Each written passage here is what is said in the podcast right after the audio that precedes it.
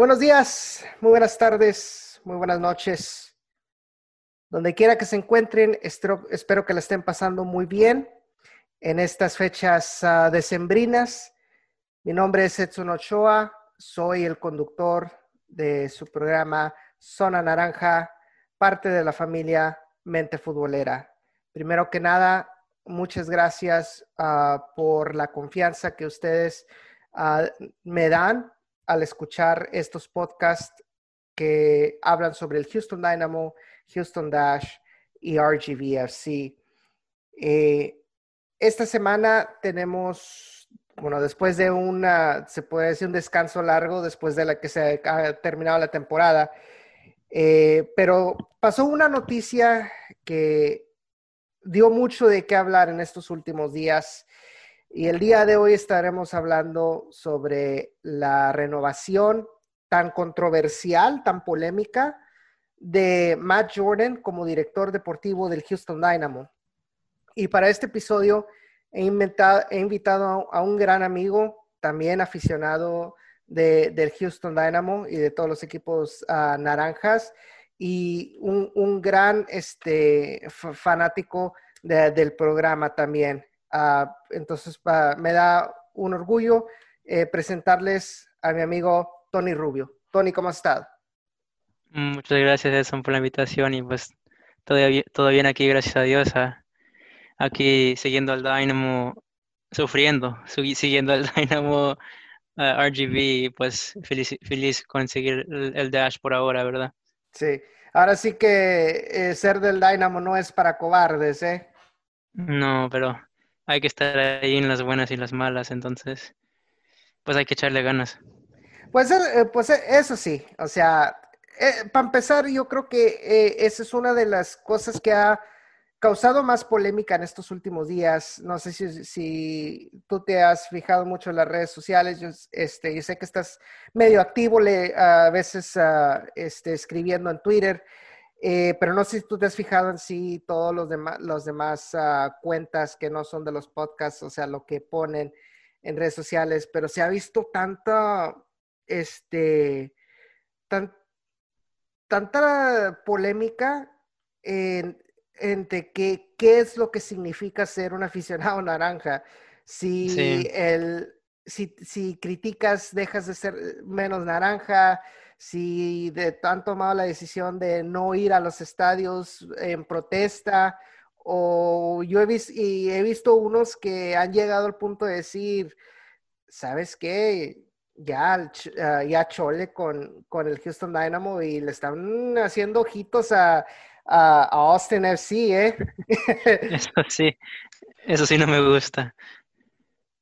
Pues Pero no. pues, pues, cada, cada quien, quien tiene su manera de, de, expresar cómo se sienten y si tu manera es de no comprar boletos, no comprar camisetas, pues está bien. Igual yo me, me encanta tener las camisetas, todo eso, porque pues aparte de lo que está en la cancha, da un orgullo tener todo, pues esos tipos de cosas, pero igual yo, yo nunca le voy a decir a un fanático cómo se, se, tiene que comportar con lo que está pasando, pero lo que sí hay de seguro es que como fanáticos tenemos que expres expresarnos mejor y juntos para, para, poder ver cambios en el futuro porque no se ve bueno lo que está pasando ahora mismo. Mm. Y yo creo que para, para empezar, uh, mi primera pregunta es para que la gente te conozca un poco mejor. Este, ¿Cómo fue? Platícanos un poco so, sobre ti. ¿Cómo fue en que tú te, te, volviste un aficionado del Houston Dynamo? ¿Desde cuándo eres aficionado? Mm, sí, yo, yo aficionado desde como los ocho años, creo que tenía, pues, desde el primer juego que jugó el Dynamo en Houston, yo me acuerdo, pues jugué fútbol toda mi vida y crecí en el, área de Houston y un día pues uh, llegué a ir al primer partido y desde allí me quedé enamorado con el club y pues con, con el Dynamo porque ganamos Copas 2006, 2007, obviamente como todos saben, y desde allí uh -huh. uh, siempre, siempre fui súper fanático y también vine a trabajar un, un rato para el club, apenas me, me acabo de graduar de la, de la, universidad, pero hice como lo que se llama internships, prácticas en, en el Dynamo por dos años casi, y pues sé que, que sé que significa trabajar para el club, que sea tu vida como fanático. Y pues obviamente cuando hablamos del estatus del club actualmente, no, no queremos ofender a nadie de, de, amigos que tenemos allí, pero igual hay cosas que se tienen que decir y pues para que todos tengan un mejor club para el futuro, ¿no? Claro que sí, este, yo creo que, que muchos, o sea, a veces uno entiende la frustración que uno de aficionado siente y le gustaría que la organización, el club, este, entendiera las frustraciones de lo que es eh, su mercado, pero a veces uno como aficionado también se nos olvida de que las personas que trabajan ah, también, son, también son humanos y la mayoría de las veces vamos a poner, voy a poner un ejemplo, ok, sí, se, el equipo no ha estado muy bien, eh, ha estado perdiendo, y ves a las redes sociales del Houston Dynamo después de un partido cuando pierden y puro, o sea, de que por poco se le recuerdan el 10 de mayo y que, o sea, pero oye, el pobre administrador de las redes sociales, pues qué culpa tiene, ¿no? O, sea, o qué culpa tiene eh, este las personas que, no sé, que se encargan del estadio, o los que se cargan, de medios, lo, con lo que pasa dentro de la cancha, o sea, ahí son los menos culpables. Este, hay maneras, yo creo que a mi manera de ver, como dices tú, hay maneras de, expresar sus, frustraciones y qué bueno, o sea, qué bueno que la, la gente está siendo activa, o sea, que ama el equipo pero pues a veces uno tiene que medir uh, la manera como uno se, se expresa eh, en las redes sociales. Este, pero bueno, eh, pues en estos, eh, en estos días, uh, bueno, pr primero que nada, creo que fue, que fue el viernes, fue cuando Glenn Davis uh, publicó la, el video donde este, el presidente de Houston Dynamo FC, eh, John Walker habló con Glenn Davis donde oficializó o mencionó eh, que Matt Jordan, el director deportivo tan polémico del Houston Dynamo, eh, fue renovado por, un año más. ¿Cuáles fueron tus primeras reacciones de, esa noticia? Pues yo obviamente como creo que todos los fanáticos del Dynamo, pues un poco asustado, no sé, no, me lo, no, me lo, esperaba, en shock, ¿verdad? Porque obviamente ya, no sé, creo que pasaron seis o siete temporadas y pues un, un, Open Cup que jamás lo vamos a olvidar y, y solo un, año en playoffs con Wilmer Cabrera y pues él acabó un poco mal con nosotros. Luego vino, vino un año con David Arnaud y pues medio año con David Arnaud y ya con Tab Ramos y obviamente este año no fue no nos fue nada bien con muchos de los jugadores que ha firmado Matt Jordan, y no solo él, pues su, staff técnico también, pero nadie se esperaba que iba a renovar de nuevo. Y pues, como dicen unos, quizás es por, por el dinero, quizás es por, ah, por los dueños que ya se van a ir, pero ¿qué excusa hay si, al, contrario, si, si no hay dinero, pues quizás hay alguien con más, con ah, más hambre, más joven, no sé, un jugador que se acaba de retirar como DeMarcus Blees, de que no siempre es la, la solución, pero tiene que ver algo diferente ahí. No sé, nos, quedamos sorprendidos todos, yo creo. Una de las cosas que mencionó John Walker, varias de las cosas que mencionó John Walker en ese video, fue de que este, decidieron darle la renovación a, Matt Jordan por el hecho de varias cosas que había hecho bien él durante su estancia. Eh, no se rían, no se rían, déjenme terminar. este, pero una de las cosas mencionó que la academia, los centros de excelencia, lo que está pasando en RGB y por último recalcó que pues al final de cuentas el año 2020, la temporada 2020 fue un año, se podrá decir, fuera de lo normal por la pandemia, por el hecho de, de, participar en un torneo de burbuja como lo fue MLS SPAC, está, jugar en los estadios por la mayoría de, el eh, en el otoño sin, ah, sin aficionados.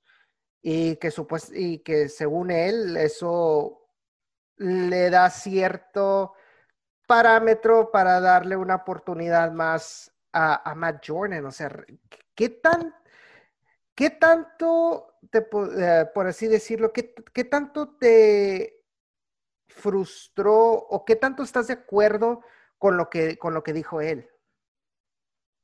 Pues obviamente sí, no, no puedes negar que ha, habido cambios en esos sectores del club, pero para, en, mi opinión es, es lo mínimo que, que, ha tenido que pasar. Y, y en ese aspecto tampoco ha, pasado tan bien. RGB obviamente es como ustedes, el, el super fan de, de, de, los toros. Hemos visto que no, no, les ha ido muy bien. Y tampoco para el Dynamo les ha ido bien. A nadie que ha mandado allá abajo han salido, han, han salido del equipo, menos como Mauro Manotas y Memo Rodríguez, que tampoco jugaron tanto allá con RGB. Nadie, nadie más ha beneficiado de, ese sistema que está un poco lejos en realidad y los dos equipos no están ganando en ese aspecto. La academia obviamente ya viene cambiando, no hemos visto los, los frutos todavía, pero los frutos en la cancha todavía, porque ya Palomino, Lemoyne, McHugh, todos estos jugadores han, firmado, Danny Ríos, Castilla, pero ahora falta que los veamos en la cancha más, ¿verdad? Y obviamente eso viene con tiempo. Um, pero para mí es lo mínimo que, que tenía que ser y, y no, no entiendo no, cómo, cómo, ha seguido otra vez de, otro año de renovación.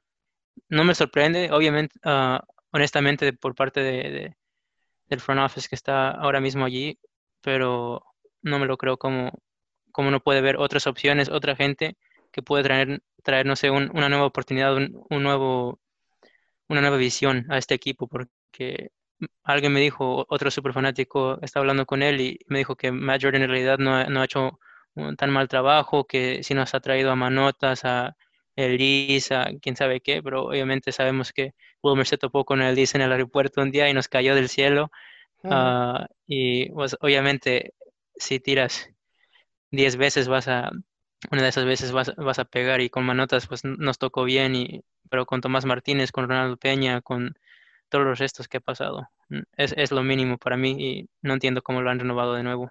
Y eso estás hablando nada más de, de las, este, de los fichajes. Ni siquiera eh, hemos tocado el tema de los draft picks, no hemos tocado el tema, este, como dices tú, de, o sea, también de los de las ah, transferencias de, o sea, de, de, jugadores del Dynamo que salen a, a, otros equipos. No nos vayamos tan lejos. Hablaste de Albert Feliz. Oye, ¿cómo te puedes, cómo puedes tú? Yo pensé y está grabado en un en una episodio anterior. Dije, el hecho de que a Elise se te fue por solamente un millón de dólares, eso tiene que ser, si, si, si la lógica prevaleciera en, este, en esta organización, dije, este va a ser el último clavo en el ataúd de Matt Jordan. Yo igual pensé lo mismo. O sea, Porque para, para Brenner, aunque no haya dinero, Brenner y los otros dueños a ese momento tienes que ver y dices, pues me perdí de lo que quizás iba a ser 5, 8 mil o hasta 10 mil dólares. Y, y, para un, dueño que pues, le ha ido tan bien en sus negocios de, por toda la vida, la está pues fregando un poco aquí con el Dynamo y no sé cómo va ganando él ahí.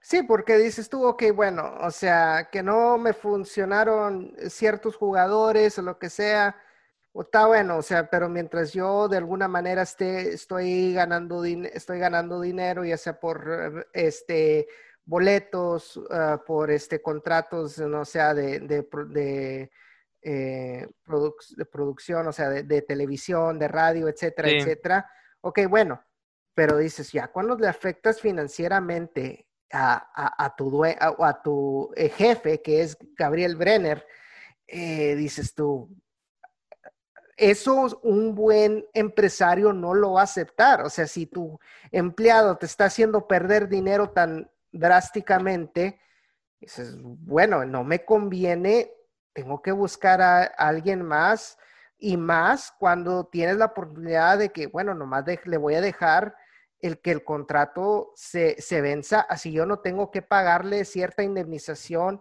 uh, por uh, quebrar el contrato pero ves esto y dices, otro, un año más. Ahora, muchos están diciendo, no sé qué tan de acuerdo estés tú con esto, de que dicen, es, tu, es como diciendo, es tu última oportunidad para, para mostrar de que, de que sí puedes con el paquete. Pero, ¿cuántos años has estado aquí? Pero ya seis años, creo, y no entiendo cómo le puedes dar una oportunidad más a alguien. Por eso, lo, único lógico que puedo pensar es que, por cierto, creo que en el año que viene Brenner sí quiere buscar en, vender el equipo, como ya lo había reportado Pablo Marr y Jeff Rader en The Athletic. Pero, pues, obviamente, estamos saliendo de una pandemia, pues vamos a salir, de una pandemia. Primeramente, espero que, que sí pasa.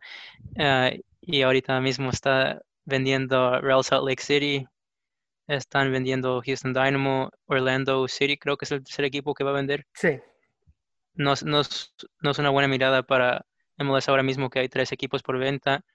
Están devaluando por el momento que los tres están en el mercado. Y si no pasa, si no, si no vende Brenner el próximo año, ¿qué pasa después? no entiendo qué es el plan ahí. Y, obviamente no vamos a entender porque no estamos en, la oficina con ellos, pero por lo menos pedimos que haya un, poco más de comunicación con los fans, como le dicen un town hall, cuando se presentan el, gerente oficial, el, el, CEO, y nos expliquen un poco más porque se lo deben a los fanáticos. Obviamente, eh, honestamente, yo creo que hay mucha gente que ha apoyado este equipo desde 2006, desde 2005, cuando fue que empezó el equipo con su dinero cada año, season tickets, miles de miles de dólares gastados. Por ejemplo, Webb, que viaja a todas partes por este equipo, que ha gastado una fortuna en este equipo, se lo merecen ellos, no nosotros solamente, pero ellos. Y era una de las cosas que te iba a preguntar. A, a, tu parecer, eh, la organización no ha sido transparente con, con su, afición y tú, o sea, tú lo, pero y tú lo acabas de mencionar, o sea, de que el equipo no, no está siendo sincero la mayoría de las veces de cómo realmente están pasando las cosas. Eh, siempre cuando sale Matt Jordan y este en Soccer Matters con Glenn Davis, o sea, mis respetos para Glenn Davis por ah, tenerlo, pero Matt Jordan nunca sale, eh, nunca sale de lo mismo, que los core values, eh, que la identidad. Sí, las, tres cubetas y que no sé qué. De hecho, mañana, eh, bueno, mañana desde cuando ahorita estamos grabando, que es hoy el lunes 7 de diciembre, mañana va a estar otra vez en, en, ah, en Soccer Matters, en Soccer Matters. Ahí te encargo y deja tú, va, a ser con, con, llamadas en vivo. Ahí te encargo a Matt Jordan a ver si no se lo come en vivo. Este, pero la verdad sí es, es muy decepcionante que hayan tomado eh, esta, esta decisión. Eh, yo creo que muchos, este, como, como, dices tú, ya poco a poco la gente y se ve en las gradas está perdiendo, está perdiendo la fe en este, en este equipo, eh, porque la verdad los resultados no avalan. Y, qué lástima, qué lástima, siendo que Houston es el, eh, la cuarta ciudad más grande de los Estados Unidos, una, una ciudad muy futbolera, aunque muchos no lo crean, o sea, ves cómo se llenan los Juegos de México, eh, ahí ves muchos este, grupos de grupos de animación de, este, de equipos europeos, de equipos de Sudamérica, los equipos de México. O sea, es una, es una ciudad muy futbolera, pero no ha podido atraer el Houston Dynamo a, a esos aficionados. Y lamentablemente, si no ganas, va a ser mucho más difícil de atraer a, esas, a, esos aficionados.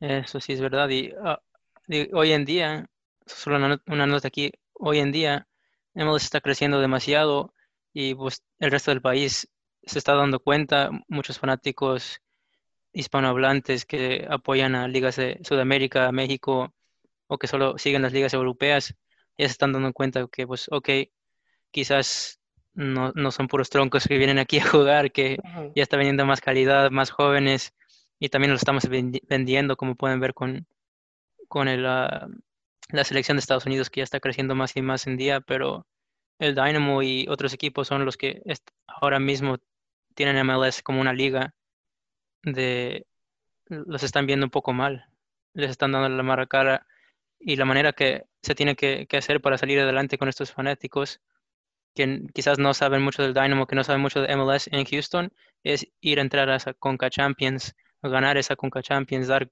dar dar cara a vender más juegos, más, digo, perdón, más jugadores como Mauro Manotas, que quizás vamos a hablar de él después, pero en cifras más altas, a Albert Feliz, al fútbol europeo con cifra alta y, y ahora mismo no se está viendo muy bien.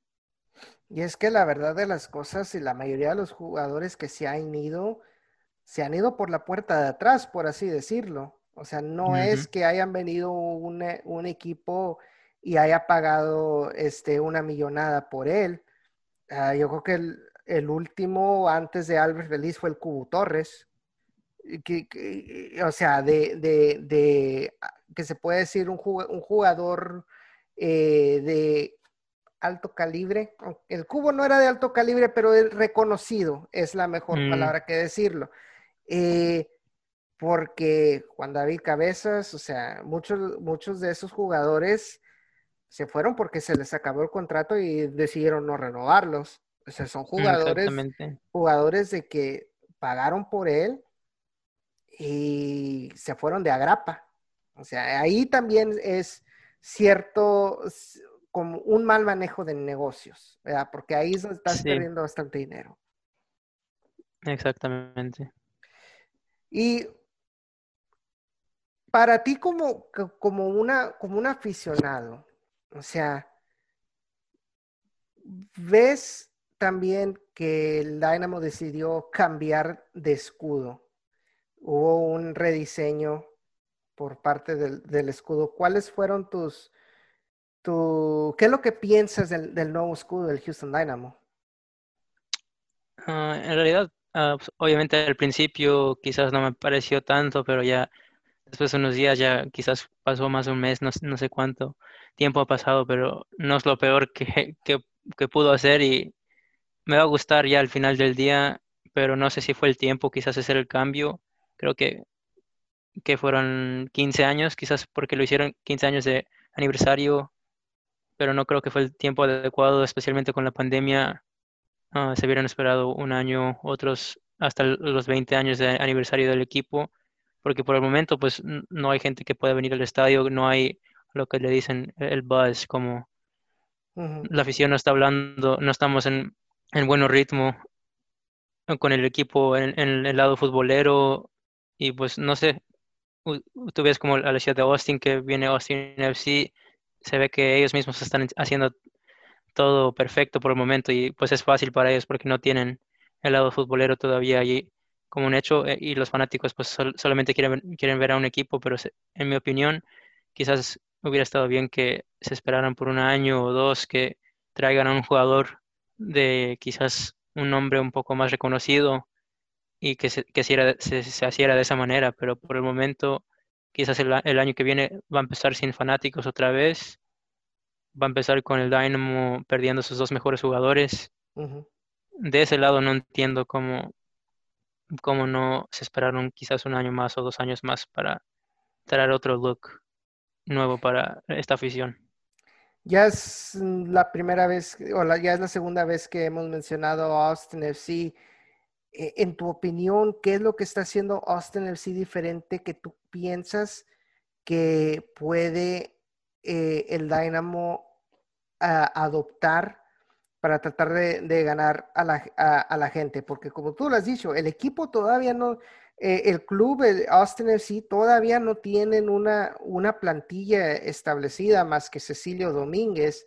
O sea, pero ¿qué es lo que está haciendo diferente Austin que está atrayendo los ojos no solamente de fans del Houston Dynamo que están enojados con su club, sino de otras personas que no tienen un club MLS propio? Pues Creo que es un poco difícil de compararlos al fin del día porque como, como te digo, ellos vienen entrando a esta liga, todo es nuevo para ellos, todo lo que hacen es, es oro, ¿verdad? Para sus fanáticos que tienen tanta hambre de tener un equipo de fútbol en esa ciudad, de apoyar, de alentar el equipo en el estadio hermoso que van a tener también. Y igual nosotros aquí en Houston tenemos un estadio hermoso que no nos podemos olvidar de eso. Entonces es un poco difícil comparar el Dynamo con ellos, pero obviamente no es fácil para nosotros y cuando alguien los está haciendo todo tan bien, igual con FC Dallas al norte que llegaron más lejos que normal en los playoffs este año, que cada año están vendiendo sus jugadores de la academia por millones a Europa y eso no creo que no va a parar en el futuro va a seguir pasando. Nos toca a nosotros ser los agresores, sacar quizás un jugador grande por, por una vez. y para mí mm, no, tampoco es necesario traer un jugador grande, pero ¿qué más vamos a hacer por el momento si no tenemos una esperanza por algo como eso, verdad? Sí, o sea, e, es, si Dallas lo que lo ha, yo creo que es reconocido nacionalmente por, su academia. O sea, y por eso han tenido, han sido más constantes eh, que, el Houston Dynamo en, ese aspecto. Yo creo que, no me acuerdo si fue en el juego, en el último derby que se jugó este año o fue en otro juego de FC Dallas que estaba yo viendo, donde mencionaron los cronistas de TUDN decían de que a FC Dallas, su, su, academia es tan vasta, su proceso de llevar jugadores es tan vasta de que pueden vender a cualquier jugador y pueden meter a otro que viene por, que viene por abajo o que viene de la academia y se va a acoplar de volada y no, o sea, no va a cambiar tanto drásticamente como, como juega el equipo. Y ves a un mm. Houston Dynamo donde le quitas a un Mauro, le quitas a un Albert Delis y se vuelve inoperante. y, y, volvemos, y, ves que la academia, pues, aparte de Memo Rodríguez o aparte de Tyler Derrick, no han, bueno, ahora también este Marcelo Palomino ya tuvo sus primeros minutos oficiales como este como parte del primer equipo, pero ¿cuántos años les han durado entre Memo y, Marcelo Palomino, verdad? Entonces, sí, se, ha perdido. Pues obviamente no todo es culpa del Dynamo, pero pues Lucatero, Flores, ya ni me acuerdo de los pasados, Navascobo, ah, son Salazar, no sé, ya han pasado muchísimos jugadores que yo creo que quizás no les han dado el apoyo necesario para poder hacer ese salto. Y obviamente, y pues para que sepan también los, los que están escuchando, yo, como les dije, trabajé, pues hice mis prácticas unos años con el Dynamo y también como estudié acá en Dallas y actualmente estoy viviendo acá, trabajé allí un rato en, en, FC, en FC Dallas también. Y no se preocupen, todavía soy naranja, pero se, tuvo, se tuvo que hacer lo que se tuvo que hacer para el negocio. Y pues yo de, de primera mano puedo, puedo decir cómo, cómo es que se comporta ese, ese equipo de lo futbolístico, es increíble cómo tienen el segundo equipo y la academia allí cada día en las mismas ah, instalaciones de, de, primer clase, trabajando juntos, intercambiando jugadores y es lo que se tiene que hacer aquí en Houston también, sin ofender a Rio Grande Valley, porque también quiero mucho a ese equipo y quiero que, que ellos salgan adelante, que quizás hay una relación en el futuro todavía entre nuestros dos clubes, pero tiene que ser de una mejor manera que haya por lo menos un equipo sub-23 en Houston para que se pueda manejar el movimiento de jugadores mejor, porque por el momento no es la solución para ninguno de los dos equipos. Para, para ti, ¿piensas que le conviene más eh, eh, ser, tener un equipo en MLS Next al Houston Dynamo? Pues sí, se, se han dicho que quizás va, va, a venir esa liga el año que viene. Creo que no ha escuchado nada, quizás ya nos, nos, vamos a tener que esperar hasta 2022, pero sí, MLS Next es, es muy importante para el Dynamo porque como vamos a tener Palomino jugando dos, dos partidos todo el año para el Dynamo, sin jugar quizás en un, nivel más bajo, pero tiene que jugar a esa edad. Juan Castilla, Dani Ríos, McHugh y Mendy, ha visto que el, el Dynamo quizás va, va, a fichar un nuevo centro defensivo de la academia que se llama Hans Lesa, creo que es también de orígenes mexicanos, ah, porque vi que ha jugado para como el sub-17 México y sub-17 de Estados Unidos. Tenemos, necesitamos que todos estos jugadores estén jugando cada semana fuera del entrenamiento en, juegos para que se pongan pues, lo que aprenden en práctica, ¿verdad? ¿Qué crees, qué crees que fue eh, el mayor error en este Ah, en esta relación entre ambos clubes, Toros y, Houston Dynamo? ¿Qué fue lo, qué fue lo que más eh, estaba en contra? Quizás mandar los, los jugadores entre las dos ciudades tan, tan ah, tanto, ¿verdad? Porque si vas a mandar a... Pues que hay un ejemplo de un jugador que hemos mandado entre los equipos muchísimo. Eric McHugh no sé, pero él no ha jugado mucho para el Dynamo. Quizás en el pasado Charlie Ward que, que o Eric Bird que pasó muchísimo entre el Dynamo y RGB. Ellos ellos quieren hacer su marca en el primer equipo, pero cuando vienen acá ni les dan la oportunidad. Se lesionan una vez y nunca juegan otra vez. El fútbol no es justo, pero eso tampoco es muy justo para los jugadores, los jugadores que se den la cara acá en Houston y se la están rompiendo cada semana allá en RGB en unos años que les fue muy bien al club allá.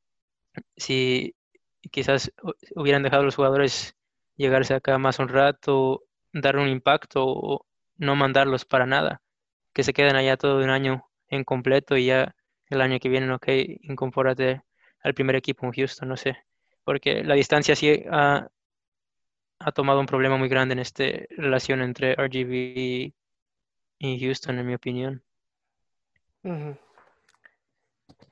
Una de las, ah, una de las tantas este, posibles rumores que se han dado ha sido cierta este, independencia por parte de RGB con el Houston Dynamo. Se ha manejado la, por medio de Jeff Ruder, que lo puso en el The Athletic, de que la relación se vence el término de la, próxima, de la próxima temporada. Eh, ¿Tú ves esto factible o ah, ahora con la llegada de MLS Next o, al contra, o crees que el Dynamo encontrará alguna manera de poder manejar la sub-23 con MLS Next y tener uh, este RGB como un intermediario? No sé, no, no sé si si hay dinero para manejar los dos al mismo tiempo. No sé, eso también se tiene que ver, pero yo creo que quizás ya sería tiempo para RGB um, ir en su propio camino, porque yo, yo igual quiero ver que este equipo siga creciendo en USL, porque usted que es de, de RGB, sabes que, que hay una afición tan grande allá que obviamente apoya a todos los equipos de Liga MX de todas partes del mundo y RGB tiene una oportunidad enorme para crecer ese equipo allá, aunque estén en segunda división. Y por el momento Dynamo de, seguro no les está ayudando.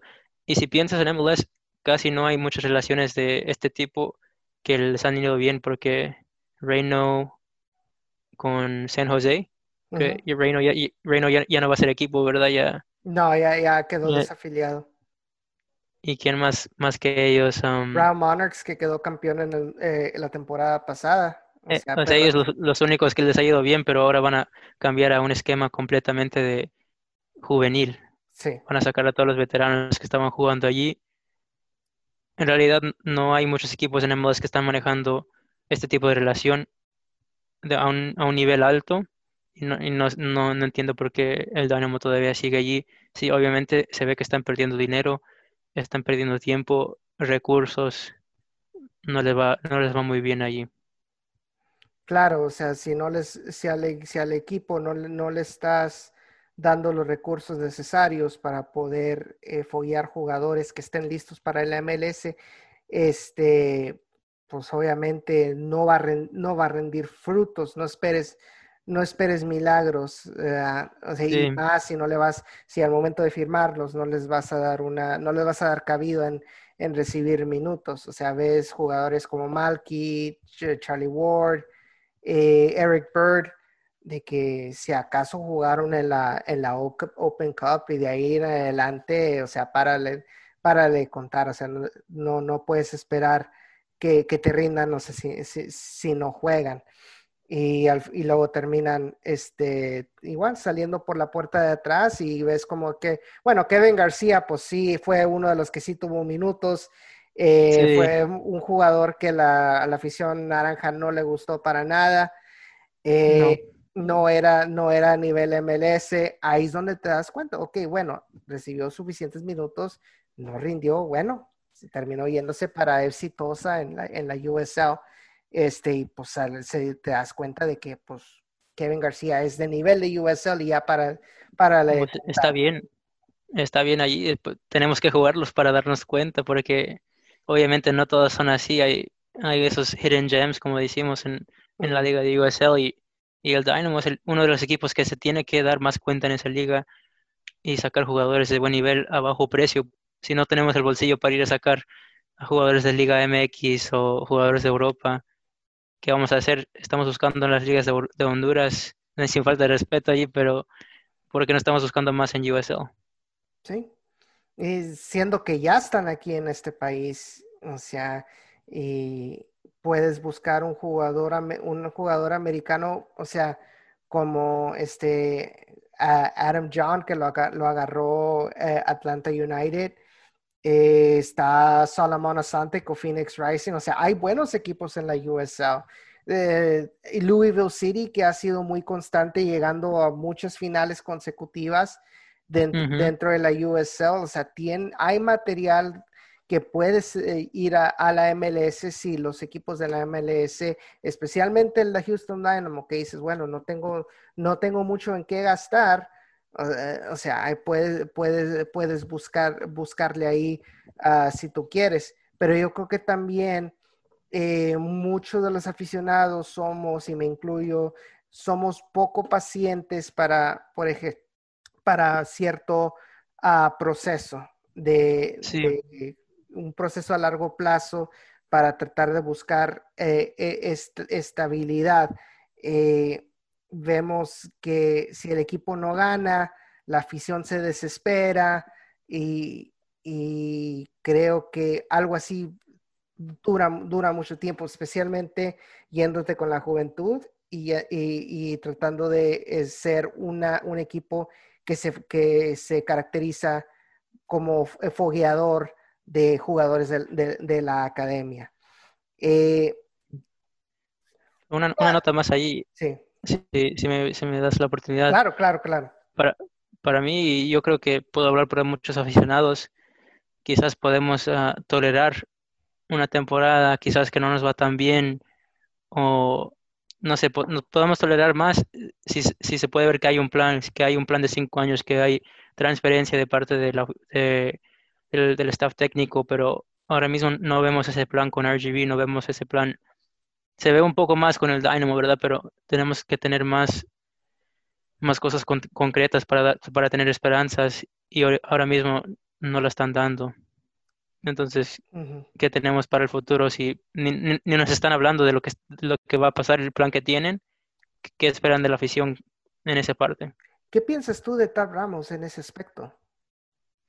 Pues, obviamente, Tab se, Xavier tiene esa reputación que viene desde el del equipo juvenil de Estados Unidos, de la selección mayor, donde fue asistente de, su, de sus años como jugador ah, en Tigres, en España, en MLS.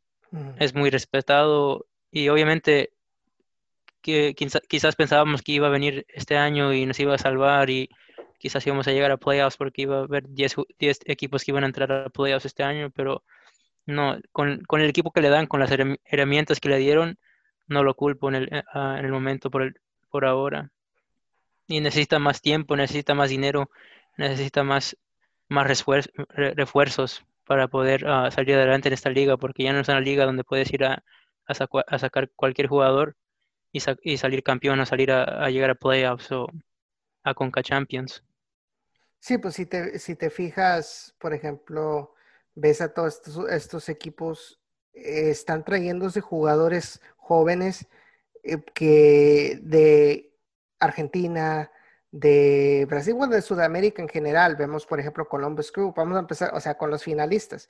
Columbus Crew, que se trajo a Lucas Elarrayán, Eh, tenemos también, este, eh, ¿quién más está? Aquí estamos, eh, ¿quién va por la conferencia oeste? Gustavo Bow allá en New England.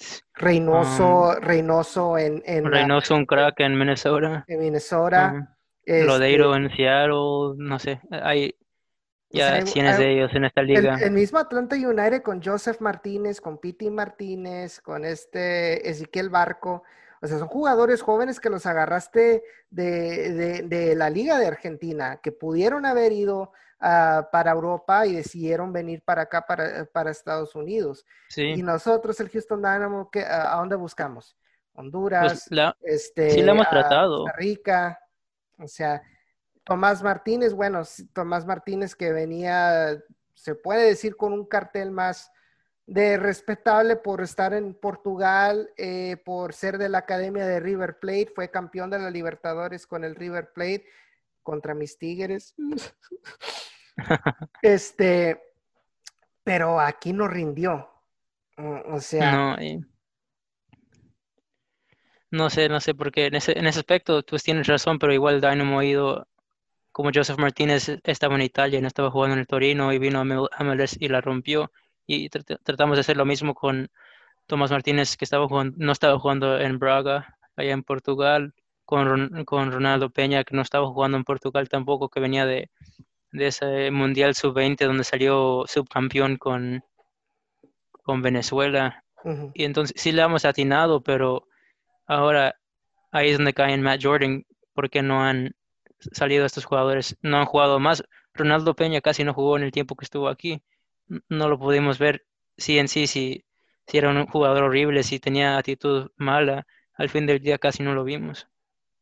Sí, eh, y en este en esta última temporada, prácticamente después de el Emoji Gate del principio de temporada, eh, fue prácticamente borrado del club. Y pues eso es una, es una tristeza, ¿verdad? Que no, no, supimos quitarnos ese, esa espina para saber si realmente valía o no la pena quedarse, pero yo creo que los problemas extra cancha, aunque no fueron tan, tan feas como las de Romel Kioto, este, pero al final de cuentas es algo que desestabiliza el equipo, o sea, pero yo creo que también hay más, este, hay más ejemplos, como dices tú, Tomás Martínez, que sí se le dio muchas oportunidades para poder tratar de, eh, este, enseñar su, talento eh, en este equipo.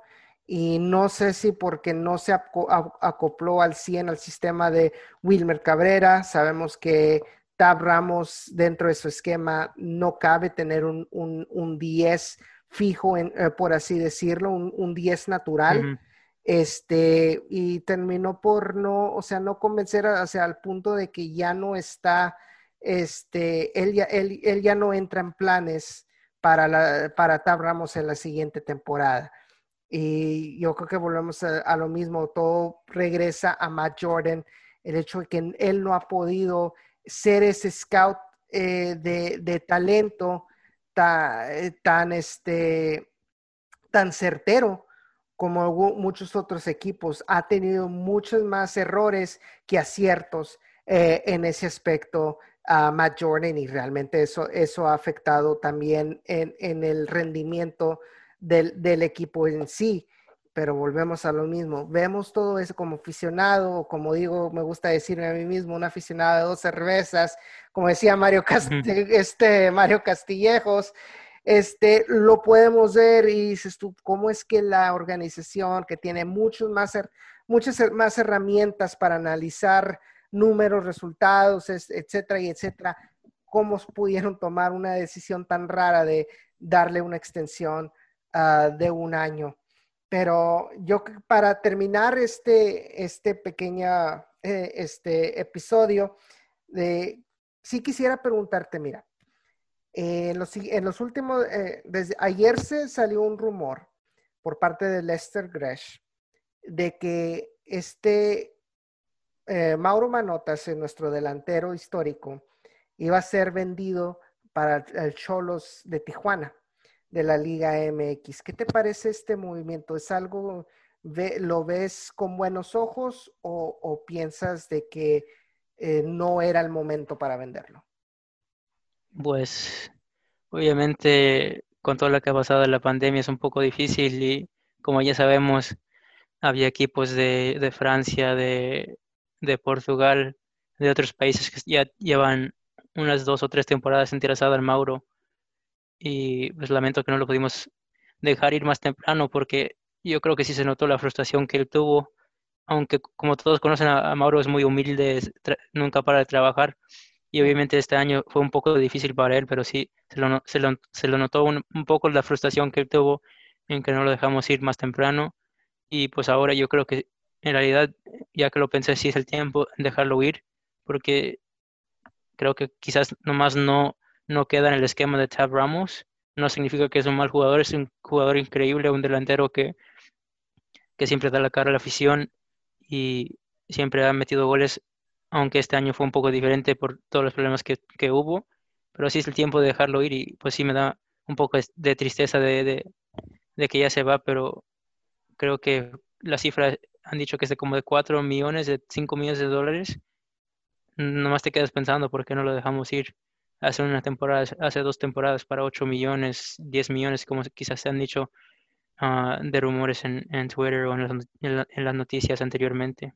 Sí, porque de, plano el mismo Cruz Azul este, había pujado uh, por, el jugador colombiano, que se decía que 8.58 millones de dólares que habían ofrecido a, hacia el Houston Dynamo y era un buen tiempo, yo creo que era un buen tiempo para venderlo porque venía muy bien el jugador metiendo goles a, diestra y siniestra con, esa dupla con Albert Ellis y llega el 2020, como dices tú, no fue un buen año para él, o sea, tanto en los números, o sea, en los goles, sino, sino también, o sea, te pones a ver este, cómo juega, o sea, el aspecto táctico y lo veías muy perdido.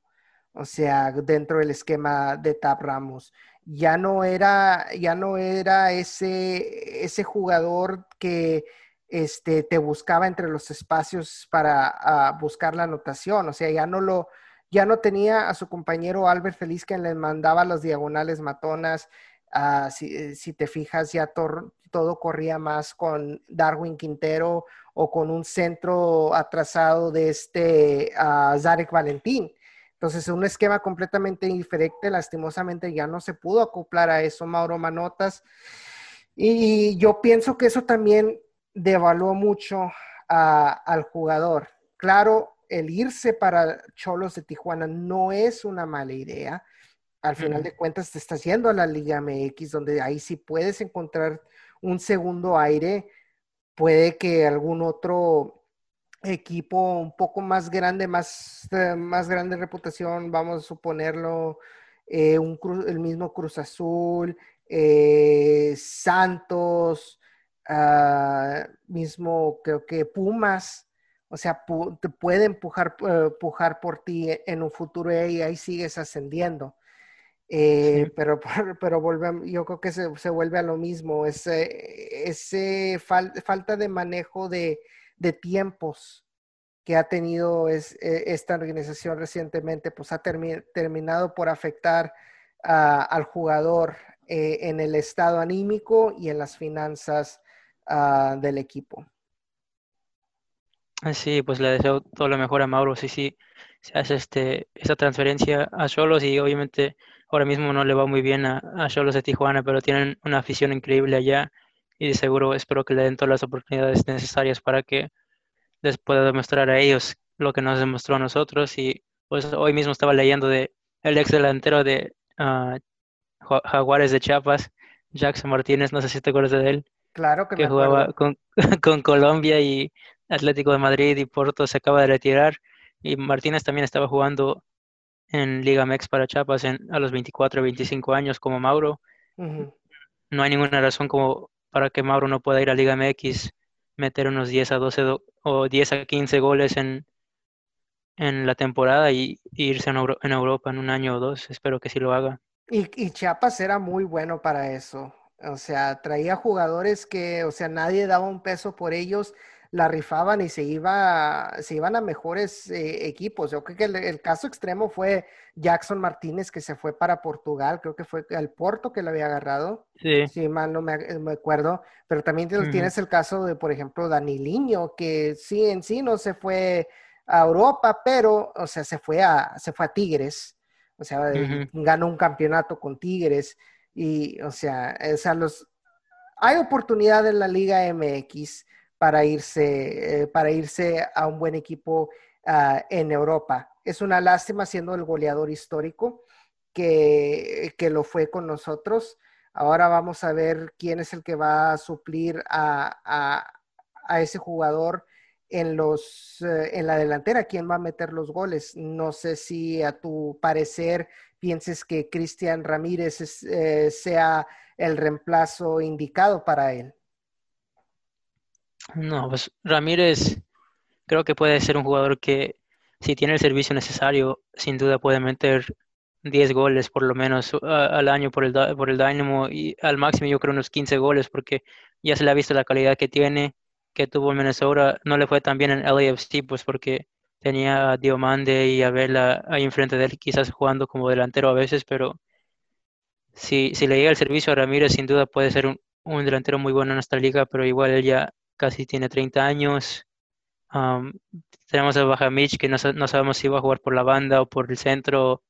Igual con Lasseter, pues sí nos falta quizás un, un delantero del nivel DP, como le decimos, y también más importante, a un central defensivo y, y un central del medio campo que venga a, dar ese toque de, alto nivel que le falta a este equipo actualmente. De esas tres posiciones que acabas de mencionar, ¿cuál crees que es la que tiene que tener la prioridad más alta para ti? Um, yo sé que creo que la mayoría de la gente diría central defensivo, pero para mí es el medio campo. Nos falta un, un 8 que sea de box to box, como le dicen, de nivel altísimo. Creo que podría llevar a este equipo a llegar a playoffs sin duda. Ya tiene años que, que nos falta un jugador de ese nivel en el medio campo. Si tú fueras Matt, Jordan, ¿a quién te traerías para cubrir esa posición? Sí, híjoles. Pues hace dos años me hubiera traído a Andrés Guardado que obviamente todos lo conocen, pero quizás ya, no sé, ya tiene como 32, 33 años y le está llegando las lesiones más y más, pero hoy en día no sé quién traería a esa posición. Un, jugador que sí me da, que me viene a la mente, que quizás juega un poco más defensivo, es Jonathan González de Rayados de Monterrey. actualmente pues tiene la ciudadanía americana. obviamente todos saben que jugó para, em, eligió jugar para México, pero actualmente los Rayados tienen jugadores de nivel alto en todas las posiciones y no está siendo titular en ese equipo.